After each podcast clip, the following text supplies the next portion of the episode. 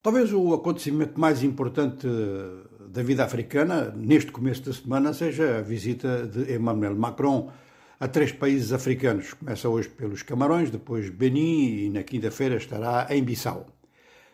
A etapa camaronesa pode provavelmente ser a mais complicada, de diversos pontos de vista.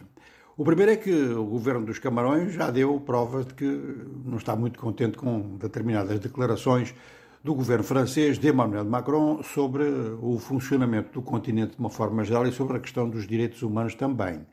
E além disso, o governo camaronês é daqueles que está sempre preocupado com o que a justiça francesa possa fazer em relação, por exemplo, a algumas fortunas, como aconteceu com, com o Brazzaville e como aconteceu com o Gabão. Tudo países mais ou menos vizinhos eh, dos Camarões.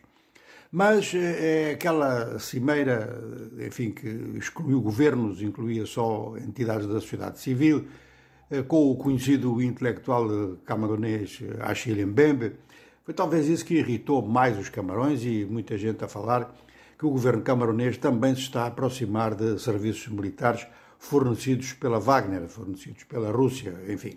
Há todos esses problemas juntos e Emmanuel Macron então decidiu incluir os Camarões, não só incluir os Camarões nesta sua primeira visita após a reeleição, visita ao continente africano, mas começar precisamente pelos Camarões e colocar uma série de problemas. Ora, vamos ver se a colocação desses problemas será iniciativa dos Camarões ou iniciativa da França, porque os pontos de vista, eh, pelo menos até aqui na prática, têm sido diferentes e como é que Emmanuel Macron depois explica àqueles setores da opinião pública francesa e africana preocupados com direitos humanos que ele tenha visitado um ditador dos mais antigos eh, a, a nível da África.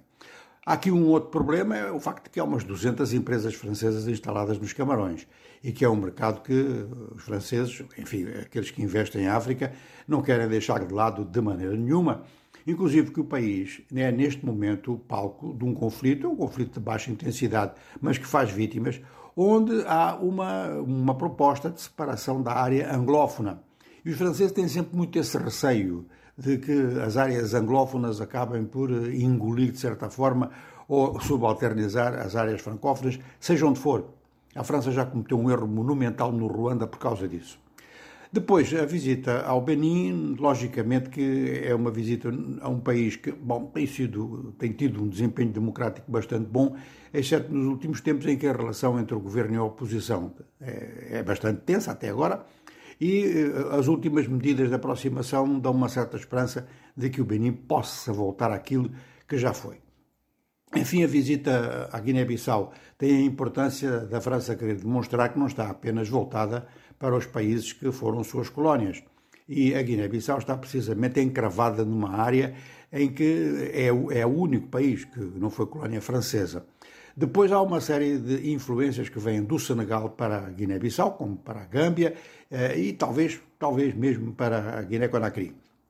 Ora, estas influências são muito importantes para a França, porque o Senegal naturalmente é um aliado estratégico de Paris na África do Oeste. Então, esta ligação entre Bissau e Dakar é um ponto importante que a França quer estar presente nesta ligação.